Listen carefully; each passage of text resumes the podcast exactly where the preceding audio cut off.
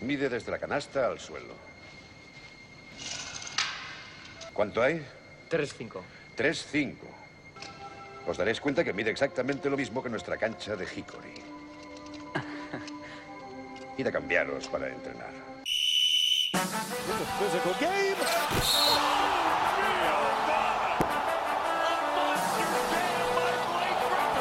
Ahí va Rudy. ¡Qué mate! ¡Qué mate de Rudy! Final seconds. Bryant for the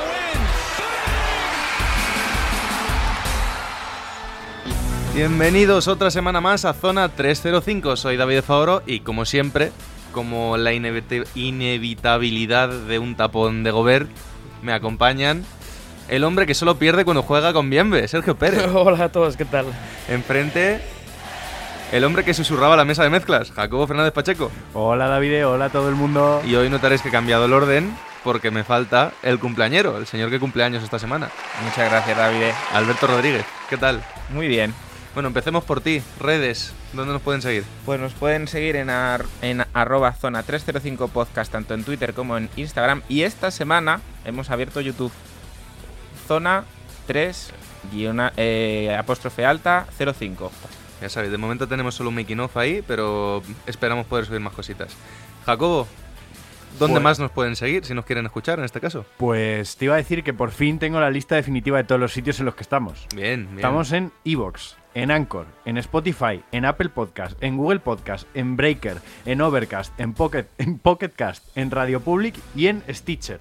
En cualquiera nos pueden encontrar como Zona 305. Poca broma, ¿eh? Y Y, en ra- al- el que nos quiera escuchar en directo, En lgnradio.com. Iba a decir si estábamos estamos. en Radio María también, ¿no? Que es lo que nos falta. pero- Venga, empezamos.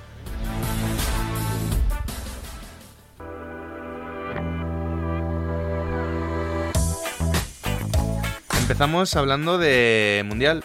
Nos queda todavía un poquito lejos, pero ya tenemos los primeros grupos. Qué España, nervios, qué nervios. que es lo que más nos importa, porque, bueno, si queréis digo todos los grupos, pero me parece que estar aquí recitando equipos se nos va a hacer un poquito pesado. Mm, yo creo que mejor decirlo según opinemos. ¿no? Claro, o sea, vamos a empezar por el grupo de España, que es España, Irán, Puerto Rico y Túnez, y Jacobo tenía duras declaraciones antes de empezar el programa. que tendría delito, tendría delito que España perdiese algún partido en la fase de grupos. Nos atacó con diferencia, yo creo, el grupo más fácil. Sí, la verdad es que la perita en dulce va a salir del segundo de ese grupo. Porque es un grupo a priori bastante, bastante fácil. Que de hecho, incluso los malos inicios a los que nos ha acostumbrado Oscariolo, mm, en este caso, malo será que España pierda uno de estos partidos. España luego se enfrentaría, al- bueno, el sistema de competición, para dejarlo claro desde el inicio, para que no nos saltemos pasos. Los dos primeros de cada grupo pasan a un segundo grupo en el que los dos primeros del A y los dos primeros del B formarán un grupo, los dos primeros del C y el D y así sucesivamente. En este caso España se enfrentará junto con el segundo del grupo, que sea quien sea, a priori será el peor. Puerto grupo- Rico. Será el peor de ese grupo. Se enfrentará contra el que salga del grupo de Angola, Filipinas, Italia y Serbia, que a priori deberían ser Italia y Serbia. Ahí es donde se puede complicar un poquito más la cosa. No menospreciemos la capacidad de Angola. Jacobo, bueno, sabemos que Jacobo es muy fan de los equipos africanos siempre, pero en este caso creo que Italia y Serbia están un poquito por encima de los otros dos. No, sí. Eh, ahí es donde se complicará un poco más la cosa. En principio yo creo que España debería jugarse el, el pase, o sea, pasan los dos primeros de ese grupo. Yo creo que España se, debe- se debería jugar el primer puesto con Serbia, a priori. No sé si alguien no está de acuerdo conmigo. Va a depender de- del resultado entre Serbia e Italia de, de la primera fase, del primer, porque se arrastran victorias y derrotas. Entonces, a priori van a pasar ellas dos. No descarto Filipinas, eh, cuidado, que eh, tiene a, a- ¿no? Tiene a Andy Blatch, tiene. Bueno, Sí, eh, puede Igual hacer- alguno de esos chicos claro. con los que os cruzasteis en Moncloa, que Cuidado, jugando con ellos. estaban ahí. Puede ser. sí. Eh, no lo descarto, pero bueno, a priori sí es Italia y Serbia. Entonces, el que gane va a tener mucha ventaja, porque al final es una victoria más. Luego se juegan otros dos partidos.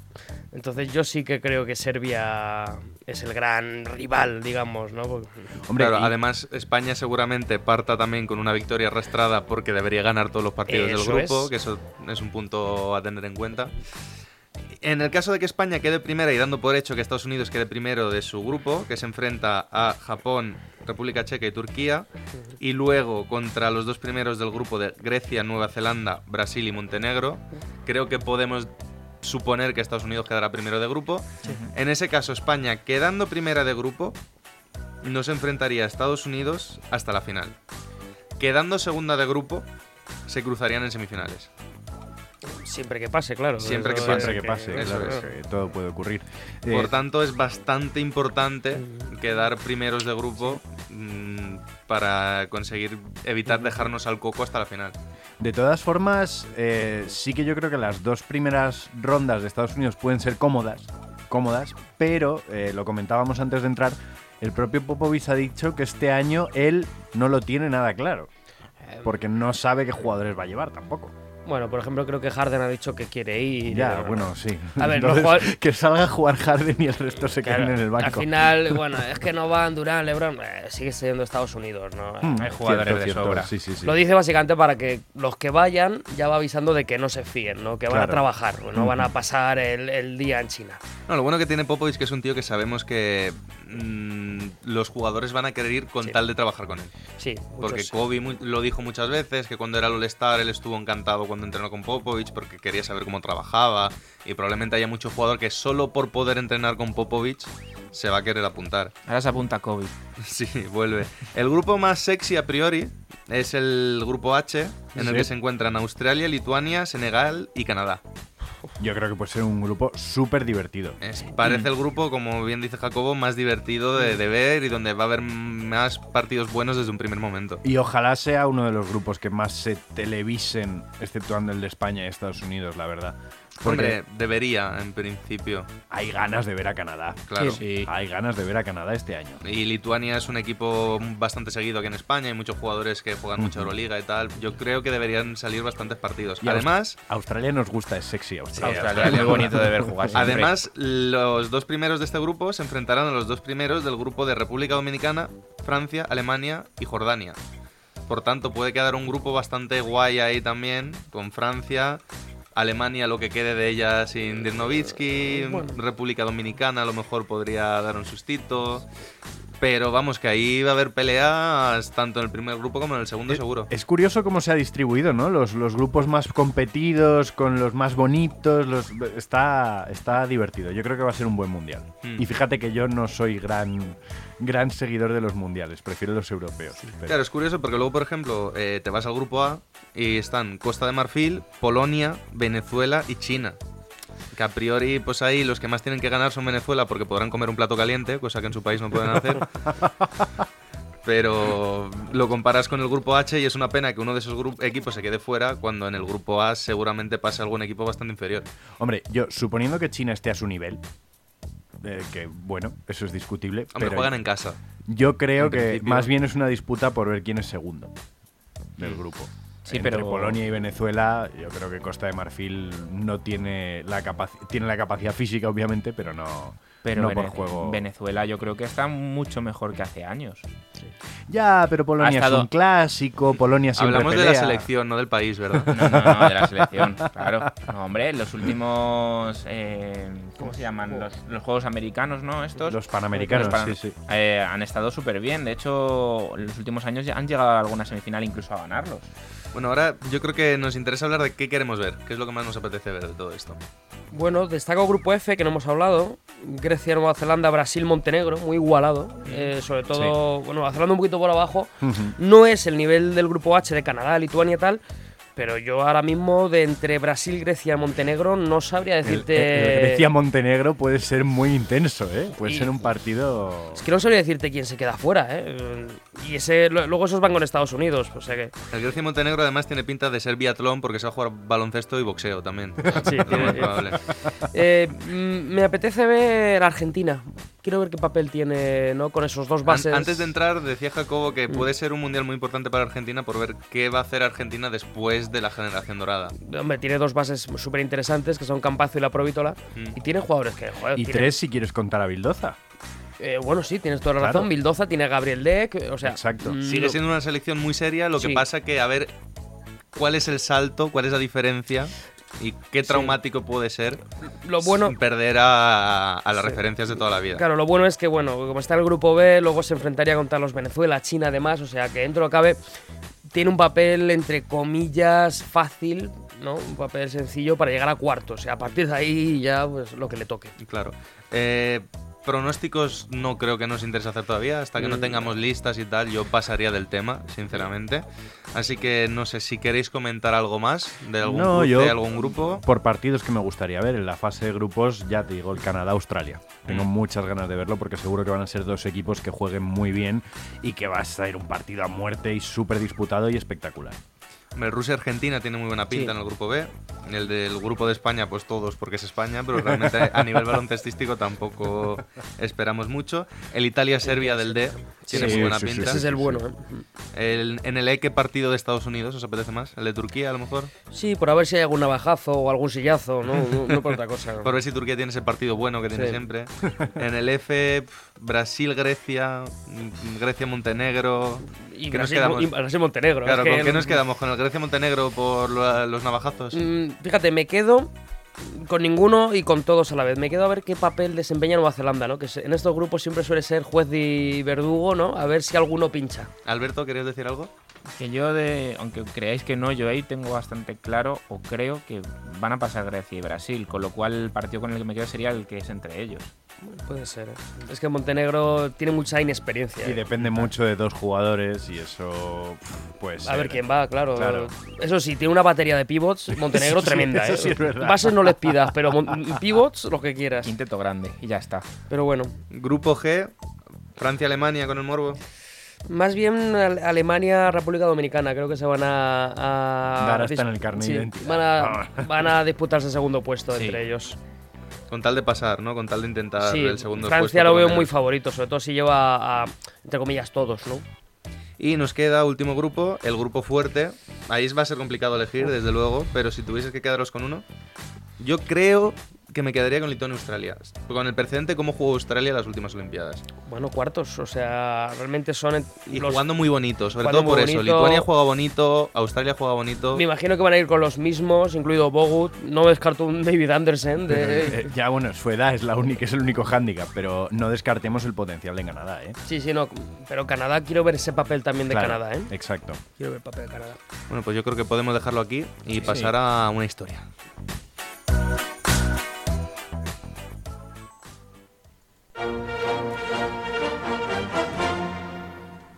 Hoy no viajamos en el tiempo, bueno, un poquito, un pero, sí. pero no mucho, pero viajamos más bien en el espacio, en el espacio como espacio no de ir al espacio exterior, A ver, que te estás liando. sino irnos a Italia, ¿vale? Nos vamos hasta Italia, y vamos a viajar unos kilometritos para hablar de Siena.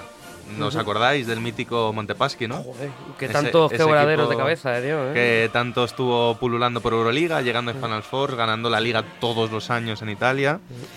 Y la verdad es que es una historia bastante dantesca lo que ha pasado con Siena. Por eso voy a recuperar a Dante, que es vecino de ellos, a unos pocos kilómetros, y le voy a robar un poquito su Divina Comedia. Voy a desordenarla, evidentemente, para que nadie me diga, no van en orden los cantos de la Divina Comedia. Y vamos a hablar de lo que le ha pasado a Siena, empezando por el paraíso. Qué culturetas somos en este programa, ¿eh? Sí, ¿verdad? bueno, el club se funda oficialmente en 1934, aunque bueno, lleva es uno de los primeros clubes de baloncesto de Europa, porque empieza en una sección de un polideportivo y ya prácticamente cuando nace el deporte mm, de mano de James Naismith, en- ya empiezan a jugar a baloncesto en este sitio que se llama Mensana Incorpore Sano Siena, el, el club polideportivo. Ujú. Pero digamos que la historia suya se vuelve relevante en 1994, cuando llegan por primera vez a la primera división italiana.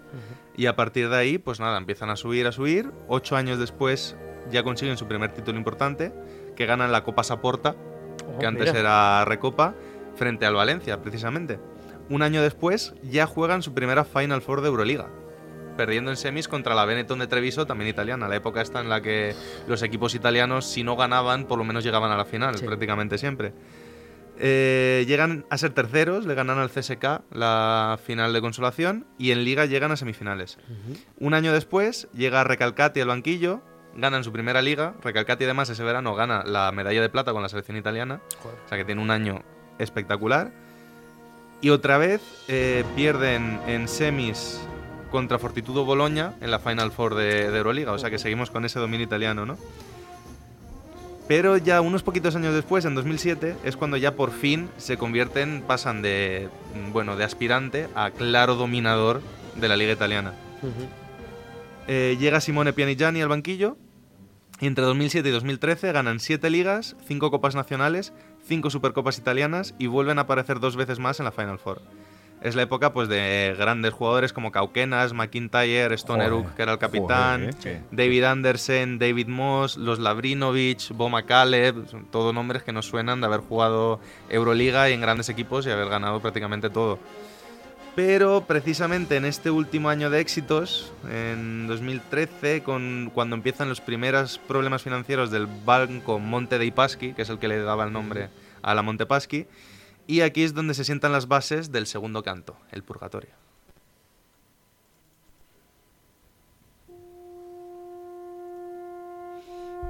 Estamos en verano de 2012, damos un pequeño pasito hacia atrás y hay una renovación del plantel que hace que se reduzcan los presupuestos a la mitad, porque ya empiezan los problemas con la crisis y tal y no se pueden permitir pagar lo mismo que estaban pagando antes.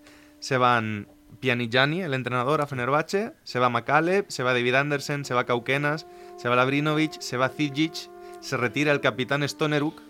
Y de los clásicos solo queda David Moss, Thomas Res, Marco Carrareto y Luca Banchi, que era el segundo de Pianigiani, que se queda a los mandos del equipo. Esto se traduce en una salida de Euroliga en top 16 y ganan la Copa Italia, pierden la Supercopa, que la ganaban todos los años, pero sí que consiguen ganar la Copa Italia y la Liga muy inesperada, quedando quintos, ganando todas las series con factor cancha en contra, a siete partidos contra Olimpia Milán la primera serie, a siete partidos contra el Varese del que ya hemos hablado, que quedó primero de temporada regular, y a la Virtus Roma en la final ya a cinco partidos. Se dejaron lo, lo más fácil, entre comillas, se lo dejaron para el final. Parece que ni recortándoles el presupuesto podían, con ese dominio de Siena, de, ya se había convertido en una especie de miedo que le tenían los demás equipos que no había manera de meterles mano. El año siguiente arranca parecido, se va David Moss, se va Daniel Hackett, que se había incorporado al equipo, se va al gran rival de Milán, junto con Christian Kangur, y porque Milán parece que ya olía la sangre, dijo, vamos a aprovechar además y le vamos a quitar a sus grandes figuras. Aún así ganan la Supercopa, llegan a final de Copa, en Euroligas es cierto que salen en temporada regular, en Euroliga es donde más se nota esa reconversión, y en Liga quedan segundos en temporada regular, o sea que quedan mejor de lo que parecía, y se juega la final contra Milán. Una final épica, siete partidos en las que perdían 2 a 0, se pusieron 3 a 2 y perdieron 4 a 3 al final en el séptimo. Ahora, mientras en pista se jugaba en la liga, en los despachos se jugaba en su existencia. El 21 de febrero de 2014, esta última final de la que os estoy hablando es la final de liga de 2014, ¿vale? El 21 de febrero de 2014 se ponían en liquidación los bienes del equipo al no aprobar sus presupuestos. El 15 de marzo se rescinde el contrato del general manager, que mientras tanto está en arrestos domiciliares e investigado por falsedad documental. Qué, qué angelito, ¿no? Poca cosa, espera, espera, no solo eso, sino que por otro lado se investigaban casos de corrupción en la cúpula del equipo, entre ellos el presidente Ferdinando Minucci. Dos semanas después de estar a punto de ganar una liga, se declara judicialmente la quiebra y desaparición del equipo. Joder, Para dar ánimos, ¿no? Para dar ánimos. O sea, dos, dos semanas después de ese séptimo partido, el equipo desaparece. Sí. Y aquí es donde empieza nuestro último canto, Ajá. el infierno.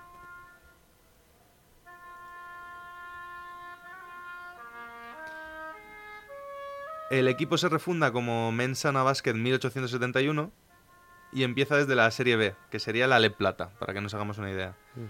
Logran inmediatamente el ascenso a A2, que sería la Leboro. O sea que parece que dentro de poco volvemos a tener a Siena en primera división y otra vez peleando y tal. Pero los problemas, lejos de acabar, mm, se vuelven más graves. El 7 de octubre de 2016, por las condenas de corrupción, fraude y bancarrota fraudulenta que caen sobre su cúpula directiva, la Federación Italiana de Baloncesto decide revocar, revocar los títulos que han ganado entre 2012 y 2013. A saber, Joder, qué bien. dos ligas, dos copas y una supercopa. O sea que de lo último que os he contado, descontad dos ligas, dos copas y una supercopa que han quedado como que nunca se llegaron a jugar. Por culpa de todo este desastre de financiación. Las copitas les quitaron. Y los resultados en A2 no hacen esperar un ascenso temprano, hasta llegar ahora mismo, a 2019. Ahora entenderéis por qué estamos hablando de Siena. Hace un par de semanas, de ahí que haya surgido hacer esta sección, el 10 de marzo de 2019, la Mensana Siena no se presenta a su partido de la jornada 24 frente a un equipo llamado Castellanza por sus problemas de sociedad actuales. eh, unos impagos que han llevado a la reducción drástica de la plantilla y se le declara perdedor 20 a 0 por incomparecencia. Nueve días después, el 19, o sea, hace tres días, el partido que les enfrenta a Biella, si digamos que si tú no juegas dos partidos seguidos por incomparecencia, corres el riesgo de que te echen de la liga. Entonces a Siena no le queda más remedio que presentarse con un equipo formado por juveniles, por toda la cantera, y después de dos cuartos ya están perdiendo de 31.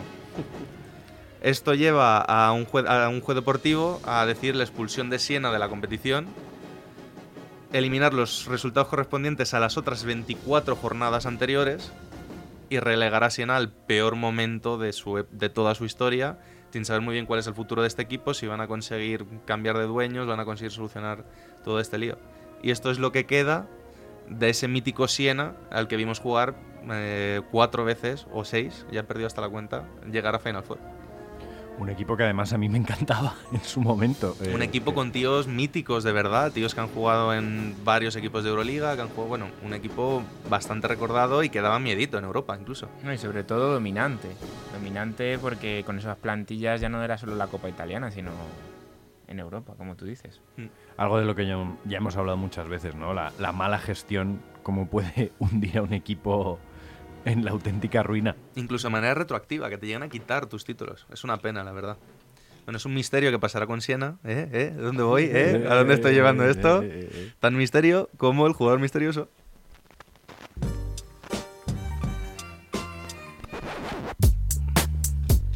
Jugador misterioso que viene de la mano de nuestro Alberto Rodríguez. Bueno, vamos a aprovechar que estamos en el Mars Madness y la primera pista es que nuestro jugador misterioso fue campeón de la NCAA en 1990. En 1990, no 91 ni 91. 1990. Bueno, bueno, está bien Vale. saberlo, está bien saberlo, así concreción. Síguenos en redes. Estamos en Twitter e Instagram como arroba zona 305 podcast. Zona 305. Únete al equipo.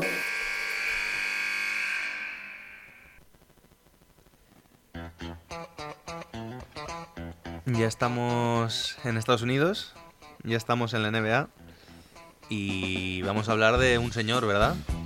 De, señor ¿de qué ya- señor, ¿De qué señor vamos a hablar? De- del mejor. Del mejor. señor. Es, es decir, de el señor de la NBA. Vamos a hablar de Greg Popovich.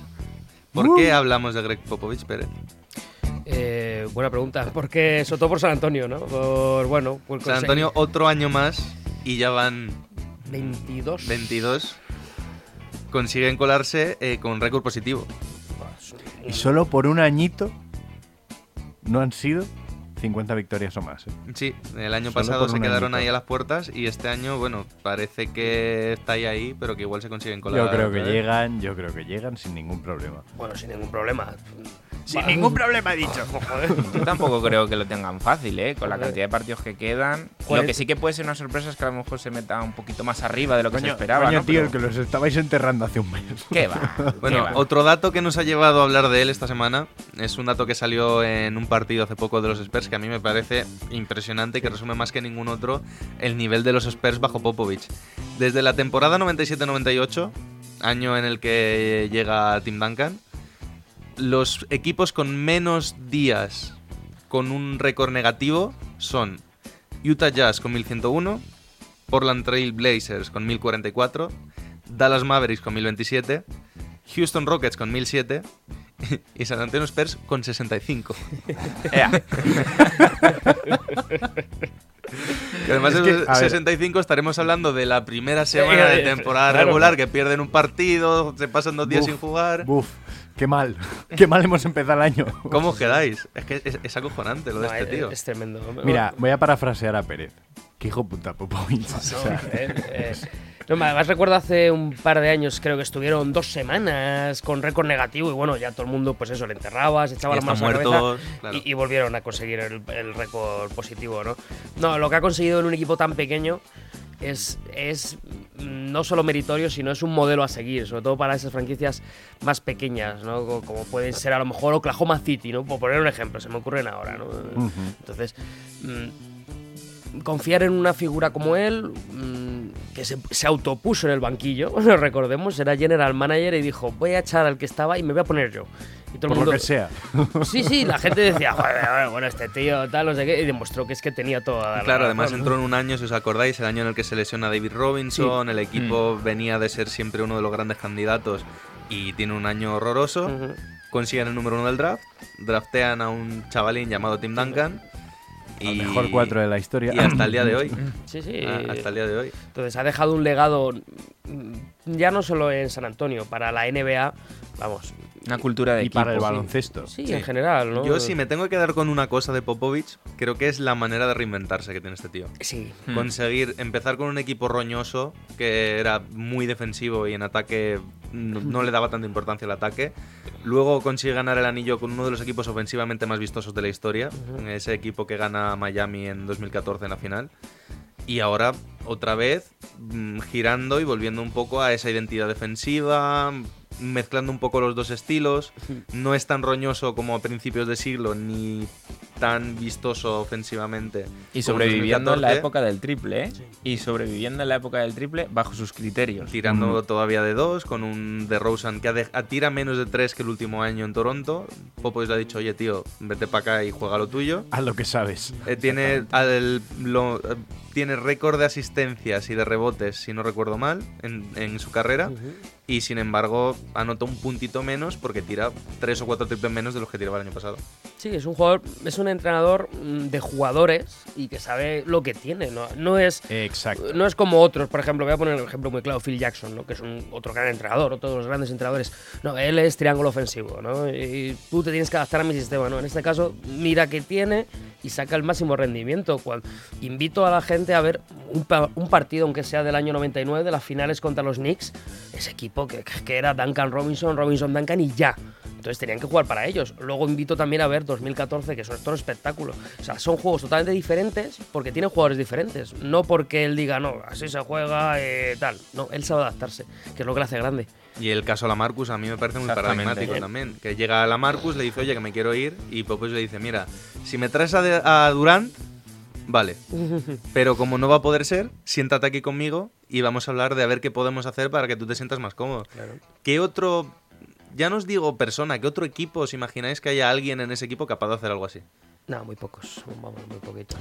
Es que también yo creo que es muy importante su, su carisma desde el punto de vista de que él humanamente se le tiene muy alta estima en la, en la liga y eso es muy importante. Él es una persona que tiene muy claro que sí, que es la NBA, que el baloncesto que es un negocio, que aquí todos estamos para ganar dinero, pero él le da ese giro de que por encima de todo somos personas y, y aquí tenemos que ser justos. Y entonces yo creo que él lo lleva muy bien. La gestión de plantilla, ya no solo en cuanto al sistema de juego, como dice Pérez, sino en cuanto a la gestión de las personas. Es que no encontrarás a nadie, y ni siquiera gente que se fue muy a malas de los Spurs, como Stephen Jackson, que se fue a malas, ni una palabra mala contra Popovich. Bueno, Jamás. Es que Stephen Jackson en el único sitio donde que ha rendido gusto, claro. es en San Antonio. O sea, Exacto. es tremendo, ¿no? El grupo de personas, la familia realmente que, que ha creado en San Antonio es, es tremenda. Y si tuvieses que elegir un momento de Popovich, ¿con cuál os quedáis? Uf, un, momen- un momento solo. Un momento. Yo no voy a elegir uno, yo he traído tres y voy a decir los tres. Pues adelante. Venga. Pues anda, venga, joder, aquí el que viene sobrado. Claro, a ver, lo traigo preparado. Eh, el hack a Shaq cuando estaba en Phoenix. Esos primeros segundos de un San Antonio Spurs Phoenix Suns en los que primer balón de Shaq, primera falta. Luego también me quedo en general, pero ya lo hemos comentado con las finales de 2014. Brutal. O sea, no, he- no hay más que decir, es verlo y disfrutar. Y sí que me llama la atención un momento que es a lo largo de su carrera, que es convertir a gente como Tony Parker, Manu Ginobili o Kawhi Leonard, gente que no son top draft, en gente importante. Joder, y tanto, y tanto. Yo fíjate, a, a raíz de lo que dice Alberto, que me gusta esta última, me quedo con su relación con Ginobili. Y creo que con otro entrenador Ginobili no habría rendido tanto como rindió él. Fue casi el único que le pudo comprender, que supo decir, Manu es diferente, no puedo esque- esquematizarle y ponerle un sistema de juego claro, que él invente, que él haga sus cosas y, joder, para que un jugador como Ginobili Exacto. le sí. convenzca para que salga desde el banquillo y él, tan encantado, y, y haya alargado su carrera de esa manera, me quedo con eso de Popovic, ¿no? Con esa manera de, de saber sacar el máximo provecho a un jugador como él. Jacobo, ¿tú con qué te quedas? Pues yo me voy a quedar con algo que no es deportivo. Yo me quedo con su figura en lo político. Me parece una persona muy comprometida con, con las causas con las que hay que estar comprometido en esta vida, con los derechos civiles, con el problema eh, del racismo que hay en Estados Unidos, lo crítico que ha sido con Donald Trump y con el Partido Republicano y con determinadas medidas que se han tomado en el Congreso de los Estados Unidos, me quedo con, su figura política. Es el... ¿Cómo decirlo? A nivel cultural y político de la liga es, es el LeBron James de los entrenadores. Él marca tendencia en tanto y en cuanto hace que el baloncesto sea algo más que un deporte, los jugadores sean algo más que jugadores de baloncesto y que atletas, y que los entrenadores sean algo más que entrenadores y empleados de un, de un club. Ellos también son figuras públicas y yo creo que ese papel lo ha llevado a la perfección.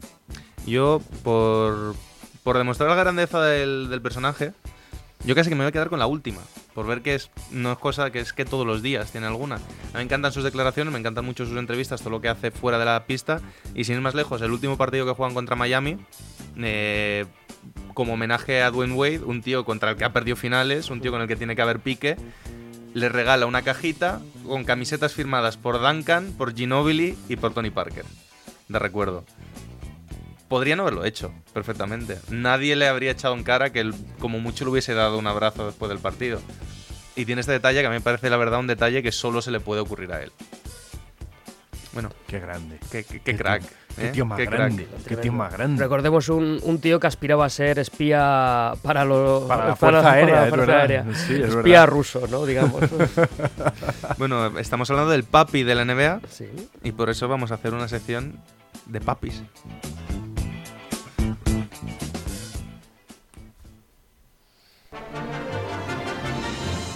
De papis o de la ausencia de ellos, más bien, ¿no? Bueno, eh, he de decir que esta vez que recuperamos la sección de los niños perdidos, le he dado un girito. Le da un girito. A al ver, a ver. asunto, Porque eh, os acordaréis que la prim- el primer Niños Perdidos que hicimos, pues sí, hablamos de jugadores que habían crecido sin sus padres y que a pesar de todo habían tenido pues carreras o estaban teniendo carreras de inmenso éxito. Pero hoy voy a centrar el tiro en un cuento un poquito distinto, ¿vale? Eh, a veces, cuando llegamos muy alto, la caída puede ser muy dura si no hemos sabido cómo volar con cuidado, tomando las medidas necesarias y, mm, vamos, volando con seguridad. Si os parece, ¿vale? Vamos a hablar de las mayores caídas en desgracia de la historia de la NBA. Eh, no, no me parece. Qué, qué gracioso eres. A Qué gracioso eres. Eh, os traigo una lista de nombres. Eh, en realidad tenía una lista enorme, pero es que he tenido que acortarla porque creo que estos nombres resumen bastante bien los motivos por los que muchos jugadores caen en desgracia en la, en la NBA. Y así tienes otra sección, ¿eh? Otro día, Exacto. ¿eh? Ay, qué listo, qué listo eres, qué listo eres. Vamos a empezar por uno que aquí gusta mucho, Sean Kemp. Uf, sí. Eh, si hablamos de Sean Kemp, estamos hablando de, de una bestia parda, ¿no? Sí. Eso lo sabemos todos. De vodka, ron, bourbon, sí, también. A pesar de sus 14,6 puntos por partido, 1,6 asistencias, 8,4 rebotes, 1 con 1, 1 con 1 robos y 1 con 1 tapones, eh, la recta final de su carrera eh, fue una mancha eh, que se caracterizó por el abuso de una droga, la cocaína. Y Parece mentira que abusase tanto de la cocaína y se pusiese tan gordo, ¿eh? Sí, Sí, es lo suyo. Es que no para de comer, de beber, Exacto. de todo. Es que también abusó del, del alcohol. Eh, sus años en Cleveland pues los pasó con un claro sobrepeso, no hay nada más que decir. Y su última temporada en Orlando, que fue la 2002-2003, eh, apenas le vio disputar pues nada, unos partidillos, como el que sale una pachanga de solteros contra, contra casados. Se esperaba que Son Kemp hiciese un retorno a las canchas en la temporada 2005-2006, que esto es algo que no todo el mundo lo sabe, con los Mavericks. ¿Qué pasó? Nunca se presentó al tryout. Tenía un tryout con los Mavericks para hacer un retorno a lo Jordan y nunca se presentó. Nah, no, no le habría ido bien. Con Avery Johnson, que es militar. Exacto, Escuela Popovich, hablando Escuela de lo de Popovich, antes, era el base del Sí, año sí, sí, 99. sí. le habría Sí, sí. Ido, no le habría ido bien. Otro jugador del que podríamos hablar, y este a Pérez no le va a hacer gracia, pero yo soy muy fan de este jugador, Keith Van Horn. Hombre, Keith. Keith Van Horn. ¿no? Es- aquel raza blanca tirador de 205, Bueno, tirador. anotador, un jugador anotador que fue una gran estrella en la Universidad de Utah, Eso sí. que les llevó una Final Four, eh, siempre tuvo fama de blando, ¿vale? Y demostró que al menos en un lado de la cancha podía tener calidad de All-Star. Los números de su carrera son 16 puntos por partido, 1,6 asistencias, 6,8 rebotes. Y no cabe duda de que un jugador como él hoy en día en la NBA tendría cabida pues en cualquier equipo. En cualquier equipo. Sí. Un 4 abierto, un 4 versátil, un 4 con habilidades. No como Sean Kemp, que no tendría cabida, pero porque no habría sitio en el banquillo para aposentar su culo. ¿Qué le pasó a Kid Van Horn? En la temporada 2006, y esto Pérez lo sabrá, él había fichado por Dallas Mavericks. Sí. Pero decidió tomarse un año sabático. Sí, cosa que nadie entendió. Un año sabático para nunca regresar. Porque nunca volvió a disputar un partido en la NBA, Kid Van Horn. De hecho, su retirada la anunció casi por, por email. O sea, no hubo rueda de prensa, no hubo grandes tal, ¿no? Es que a lo tonto, a lo tonto habían pasado los años y Van Horn ya tenía 37 y dejó el baloncesto. Eh, un raro caso de jugador que dejó la NBA y que vio su caída en desgracia por aburrimiento del baloncesto. Sí, algo, algo parecido a lo que le pasó, hablamos hace poco de a Bison Dell, ¿no? La historia que, Exacto, tal, que también fue un, oye, que lo dejo, ¿eh? Que no me apetece. Y ya está. sí. Eh, un casito un poco, un poco más grave, eh, si queremos verlo así, es el de Bean Baker. Eh, otro jugador que fue víctima del alcohol. Eh, Baker había sido una, una estrella en los 90 y los primeros años de los 2000, eh, cuatro veces All-Star, eh, 15 puntos por partido, 7 con 4 rebotes, un tapón. En carrera. Milwaukee, ¿no? Exacto, Milwaukee. eh, exacto. Eh, su alcoholismo le hizo perder, pues aparte de enormes cantidades de dinero, eh, casi la razón y él fue un jugador que no supo afrontar jamás sus problemas. for me, when the alcohol started to take control of my life and I couldn't control the alcohol or the partying, it seemed like everything else came along with it. I was trying to disguise the fact that I had this disease by spending more. One of the things I did was bought a restaurant to keep everybody away. If it's Vinnie Sabrick Fish House, and so if they see Vinnie Sabrick Fish House, they won't be so concerned with Vinnie the drunk. And so that's where things started to spiral out of control. A $100 million or a $100 with a disease is zero no matter how you, you add it up. And so my fall was uh, drastic because of the money and how much I had made, but it's, I was an alcoholic. And uh, that's where everything started to spiral out of control. Bueno, esas eran las, las declaraciones de Bean Baker muchos años después sobre, sobre su enfermedad, sobre el alcoholismo. Y vamos a hablar de un caso que es probablemente Muy de los chunga, perdona Jacobo, la frase esa de da igual 100, no 100 millones, cuando tienes esta enfermedad son cero. Exacto. Es, es- es fuerte la frase. Y ahora vamos a hablar de un caso que probablemente es de los más tristes, quizá porque un cambio de actitud habría bastado y encima uno de los que a mí más me afecta en el corazoncito, que es el de Allen Iverson. Eh, no voy a decir nada de la carrera de Iverson antes del año 2000 2009. Sigue siendo segundo máximo anotador por partido de la historia de playoff, solo por detrás de. Jordan. Eh, ¿Dónde empezó a venirse abajo la carrera de Iverson? Pues todos lo sabemos, cuando llegó a Memphis Grizzlies. Eh, Allen Iverson todavía era un Hombre, jugador... podríamos incluso decir que cuando se fue a Pistons, ¿no? Yo había pensado más sí. en Pistol, pero bueno. Allen Iverson todavía era un jugador capaz de anotar. Eso Sí. es innegable. Mm. De hecho, había sido All-Star con los Detroit Pistons. Sí, pero por aquella voto, manera, por eh, voto popular, Por sí, lo que fuere. sí, Mismo año por que McGrady. Había sido All-Star, ¿vale?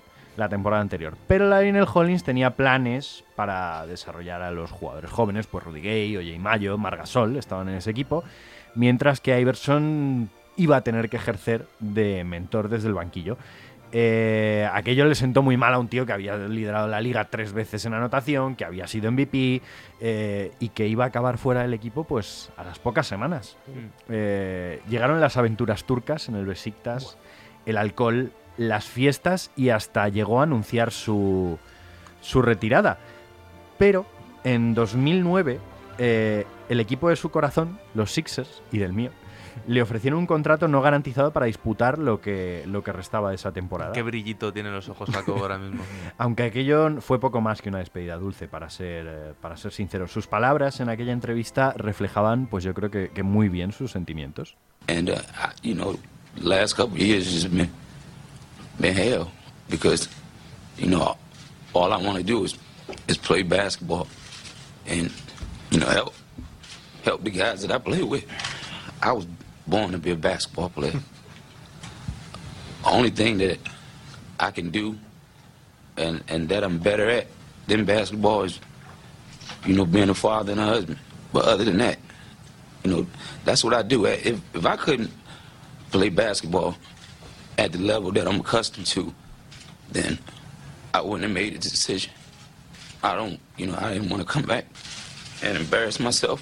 You know, I know I can play. And I'm going to prove that. Sé que puedo jugar y voy a demostrarlo. Esas fueron las últimas palabras de Allen Iverson en una rueda de prensa. Hmm. Si uno hubiese pensado que podía jugar, no hubiese vuelto para no dar vergüenza. Y, y no lo hizo mal en los Sixers. Y ¿eh? muchos, y muchos jugadores dijeron que él podría haber seguido en la liga Sí, muchos sin años duda. y tal. No, pero- Si no siguió fue por un tema de que nadie se quería arriesgar a tener que tenerlo obligatoriamente titular, porque probablemente ya no daba la talla como titular estrella. Y si os parece, para cerrar, os pongo el último caso. Que este seguro que os suena, pero no por sí mismo, sino por algo que se está viviendo ahora. El caso de un jugador, digamos, cuya caída en desgracia eh, ni siquiera fue culpa suya. Eh, cuando Chris Jackson decidió abrazar la fe del Islam y no levantarse durante el himno nacional, eh, ¿nos suena a todos esto? Sí, sí, de no levantarse durante el himno. Eh, pues como protesta ante los crímenes racistas en Estados Unidos, la NBA y los fans se volvieron en su contra. Hasta entonces él era pues un favorito de los fans, era Stephen Curry antes de que Stephen Curry, eso es en lo que coincide, ¿no? El, el- el legendarium de la liga.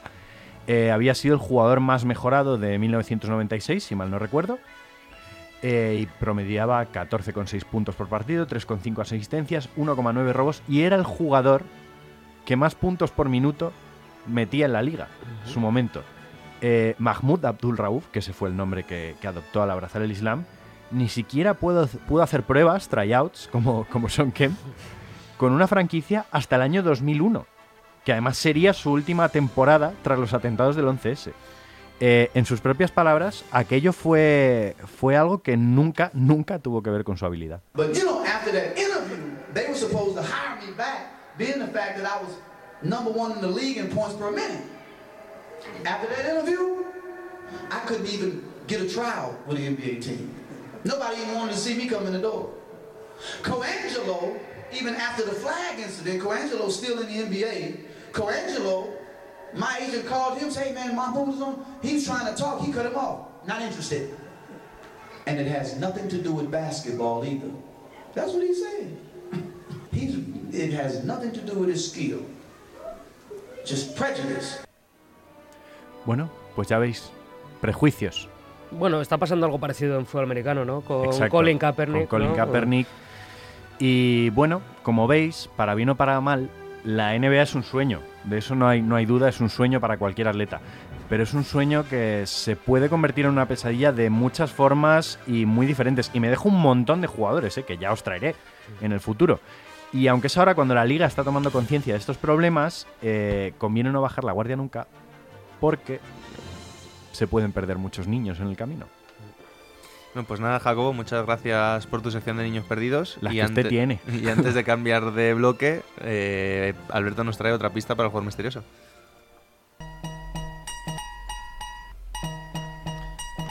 Bueno, eh, nuestro jugador misterioso solo estuvo en dos equipos, New York Knicks y Charlotte Hornets. Vale, New York Knicks y Charlotte Hornets. ok. Sí. Charlotte Hornets como Charlotte Hornets, ¿no? Charlotte Hornets. Vale, vale, vale. Me viene alguien a la cabeza. Síguenos en redes. Estamos en Twitter e Instagram como arroba zona 305 podcast. Zona 305. Únete al equipo. A ver, Alberto, que, Jacobo. que me la estás liando. Vamos a ver. Coge el teléfono. Cojo el teléfono, aquí Mar- lo tengo. Marca el número que te he pasado, porfa. A ver. ¿Lo digo en alto? No, no, no, no lo digas en voz alta. Pero es- que sepáis que Jacobo está llamando al ganador del sorteo. Ojo, eh. Cuidado. Espera que la he cagado. Espera que la he cagado. Madre mía. Pero- Espera que la he cagado. A ver, ¿a quién estás llamando, Jacobo? Venga, Vamos a decir el número. 8, 7. a ver, ¿quién- Vale, en teoría, en teoría, pues esto ya, ya está marcando. Esto no hay. Sí, sí, ya está. Ahora no lo va a coger seguro.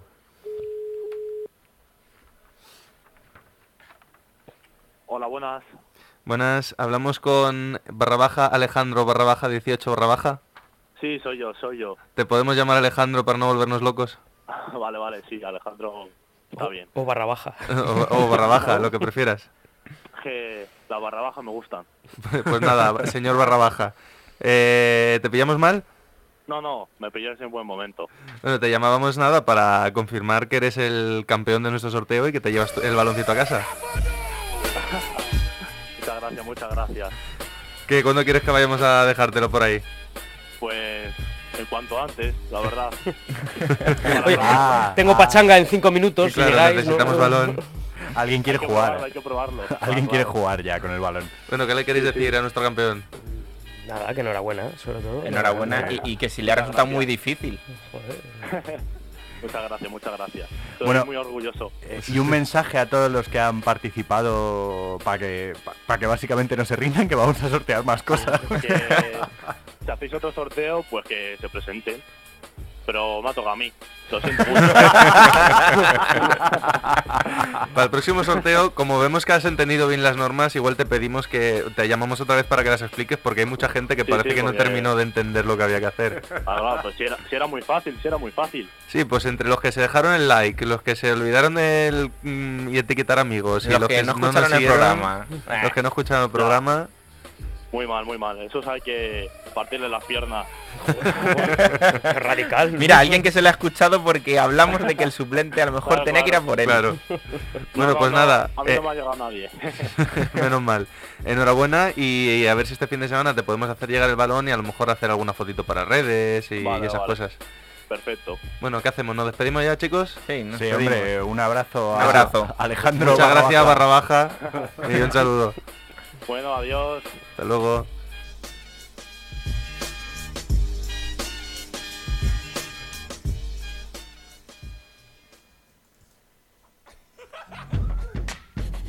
Bueno, esto ya se ha estado convirtiendo en costumbre, ¿no?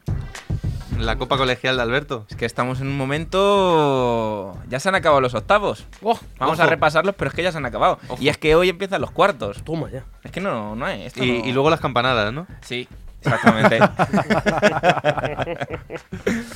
bueno, vamos a hacer un repasito muy rápido, ¿vale? Porque quiero hablar de los cuartos, que hay unos partidos dentro de unos días muy, muy interesantes. Vamos a empezar, como siempre, por el femenino, que hemos tenido ya los otros partidos que faltaban la semana, de la semana pasada. Valdeluz contra Mirabal. Valdeluz ha pasado este corte, ganando 50-25. Vaya. Vaya. Ya sé que eres fan de Mirabal, pero vaya. Destacamos a Marta Trigueros con 11 puntos, 9 rebotes, 2 tapones y 17 de valoración. Y a su compañera Marta Poveda, que ya ha salido en el programa alguna vez, con 11 puntos, 6 robos y 8 de valoración. Saltamos a Pilaristas contra Recuerdo, que han ganado 49-22. Eh, Ana Montero Jiménez, de Córdoba. Que luego tengo por ahí otro nombre que veréis. Bueno, pero de Córdoba es el apellido. De ¿no? Córdoba es el apellido, ¿eh? No que sea de Córdoba, ¿vale? Hombre, que, que- Eh, que lo mismo, ¿eh? Nunca se sabe. Pero... Ha hecho, ha hecho una paradita como de Córdoba, como diciendo, cuidado. Quería, quería darle ahí la intención. Como diciendo, se ha venido desde Córdoba a jugar la copa colegial. 14 puntos, 4 rebotes y 17 de valoración. Saltamos a los sauces de la Moraleja contra Estudio. ¿Quién creéis que ha ganado? Yo creo que estudio, ¿no? Uh, pues ahí, ahí ha estado. 31-40 para Estudio. Uh, Uh, uh, cuidado, ¿eh? Pero hablamos de femenino, recordar. Sí, sí, sí. Que están ahí de favoritos en ambas, eh, tanto en masculino como en, eh, como en femenino. Patricia García, 11 puntos, 4 robos, 11 de valoración. Y llegamos al partido. A la meda de Osuna, los sauces de Torrelodones, ha ganado los sauces de Torrelodones 35-41, jugaban fuera. Y una tal Aminata Sangaré, pues 20 puntos, 25 rebotes, 2 robos y 35 de valoración. Sí, ¡Qué bueno. angelito! Poca, poca cosa. Y como solo eran 40 puntos y ella solo metió la mitad, pues también voy a destacar a Ana Herrero Romero, que es su compañera, que claro, como Aminata ha metido 20, pues ella ha dicho, yo meto 8, pero también cojo 13 rebotes y hago 7 de valoración. O sea que entre las dos, pues 38 rebotes. 38 rebotes. ¡Qué animalada! La Virgen. y para terminar, femenino, Liceo Francés Eh, San José del Parque gana San José del Parque 53-41 y destacamos a otra reincidente, Elena López Quevedo con 15 puntos y 7 de valoración. Y me salto rápidamente a masculino que los Escolapios de Pozuelo han ganado a Liceo Sorolla, que era el favorito que teníamos. Pues nada, hemos pinchado por 55-41. Álvaro Jiménez 15 puntos, 6 rebotes, 10 robos y Bueno. 13 de valoración. Partido Que- interesante. Que a estas alturas 10 robos ya no es lo mismo Ya que, en la- que los primeros partidos. ¿eh? Exactamente, O sea, exactamente. Ya empezamos a hablar de gente ladrona. Vamos a hablar de gente ladrona. Y Joyce Brains Uf, el partidazo. Uf, era, qué ¿no? partidazo. ha caído el campeón. Toma. ¡Vaya! 65-54 para Joyce. Y aquí viene el otro nombre, José Luis Sáenz Benito Torrequemada. Eso es nombre de conde, ¿eh? Sí, sí. O sea, Total. Ese señor tiene tierras, ¿eh? no tiene tierras, tiene latifundios. 10 puntos, 14 rebotes y 13 de valoración. Eh, destaco, porque aquí no hay ningún jugador que haya destacado mucho, Santa María del Pilar, Arturo Soria. Los ricos han perdido 53-35 contra Santa María del Pilar. Y rematamos estos octavos con Pilaristas, que ha ganado 61-41, Agredo San Diego de Moratalaz. Con Pablo González eh, Longarela a la cabeza, que sería el MVP de esta jornada a nivel masculino y femenino. Ya sabéis quién es porque no ha hecho falta explicarlo. Eh, 24 puntos, 8 rebotes y 21 de valoración. Y su compañero Luis Moya Trovato con 15 puntos y 10 rebotes. Menos puntos, pero ha hecho un doble-doble. Y me salto a los cuartos, Vamos. que empiezan hoy. Hoy tenéis a San José del Parque contra Buen Consejo, vamos, vamos. a las vamos. 6, En, ma- ¿vale? en masculino. En femenino. También hay en masculino, pero este partido no me parece tan destacado, que es Escolapios de Pozuelo contra Santa María del Pilar, lo tenéis a las seis y media. Pero el otro partido, el de masculino, que hay hasta el viernes de la semana que viene, el gordo es Estudio contra Joife. Estudio, que es favorito, contra Joife, que se ha cargado al campeón. Lo tenéis este domingo a las 12 y cuarto, ¿vale? Y luego, pues por no dejarlo ahí en el aire, Arcángel Rafael contra Buen Consejo de masculino, curioso horario, jueves 28 a las 6 de la tarde. Vamos, buen con. Bueno, pues muchas gracias, Alberto. Seguiremos volviendo con la Copa Colegial y nos quedamos contigo. Sí.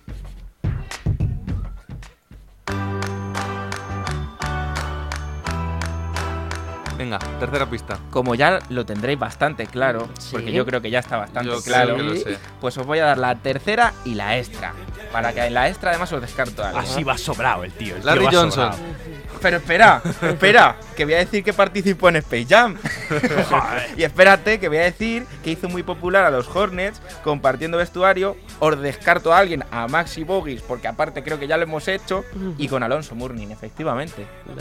Larry Johnson. Ese triple, Eh, el 3 más 1 me mete. el Larry. Larry Johnson, el hombre que como estornudase en mitad de un partido, reventaba la camiseta. Sí, sí, sí. Porque eh. aquí se habla de Dwight Howard y de lo petadas que las llevan ahora, pero este hombre... Pues he elegido a Larry Johnson porque he visto muchas comparaciones últimamente con Zion Williamson Sí. por Sí, altura, sí. por físico, por capacidad y pues por supuesto como he dicho en la primera pista, aprovechando que estamos en el March Madness. Hombre, es que el primer Larry Johnson era un espectáculo. Era un animal, bueno. Luego tuvo muchos problemas de espalda, Mm. lesiones, pero bueno. Bueno, es que cargar con esos pectorales tenía que ser duro. vámonos con el top y flop, que hoy además tenemos una sorpresita para el final. Síguenos en redes. Estamos en Twitter e Instagram como arroba zona 305 podcast. Zona 305. Únete al equipo.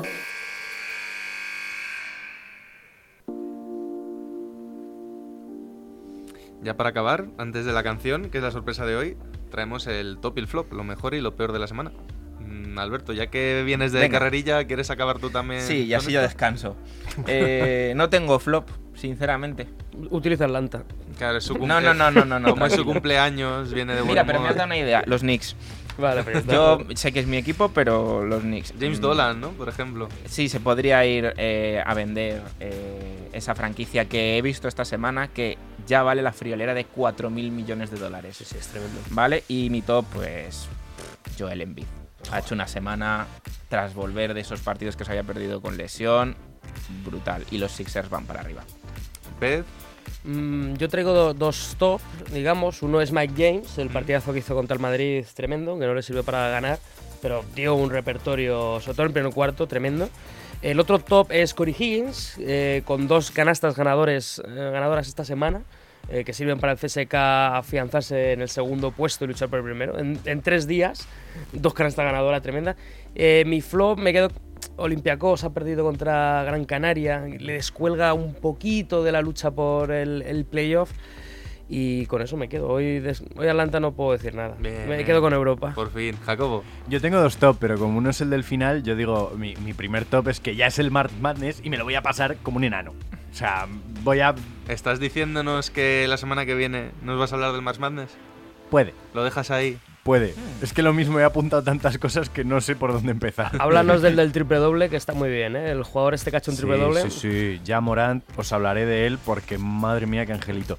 Y bueno, mi otro top es que, bueno, no lo puedo decir porque lo tiene que decir David. Y, ¿Y el flop? así que un flop, un flop, un flop. eh, no tengo flops, soy muy feliz esta semana. Qué bien, qué, qué bien todo. Qué happy. Bueno, yo top, pues no sé, por quedarme con algo, igual me quedo con ese partidazo entre Embiid y Antetokounmpo, Sí. que se jugó el domingo pasado. Y flop, pues, bueno, no, top, Alberto, qué cojones, que ha sido su cumpleaños. ¡Toma! ¡Vamos! ¡Y hay tarta! ¡Hay tarta! 45 años ya, ¿eh? Qué tío. Y, y el flow me lo salto porque no quiero empezar con bajón lo que nos trae Jacobo, que es la canción del final. Pues sí, mira, hoy traemos canción final muy especial porque cambiamos la dinámica. Hoy traemos producto nacional. Y además de aquí, muy buenos amigos nuestros de Leganés, se llaman Fractal. Y esta canción es de su último disco, se llama Despertar. Muy, muy recomendable. Pues nada, con Fractal nos despedimos hasta el próximo programa. Un saludo para todos, venga. Adiós.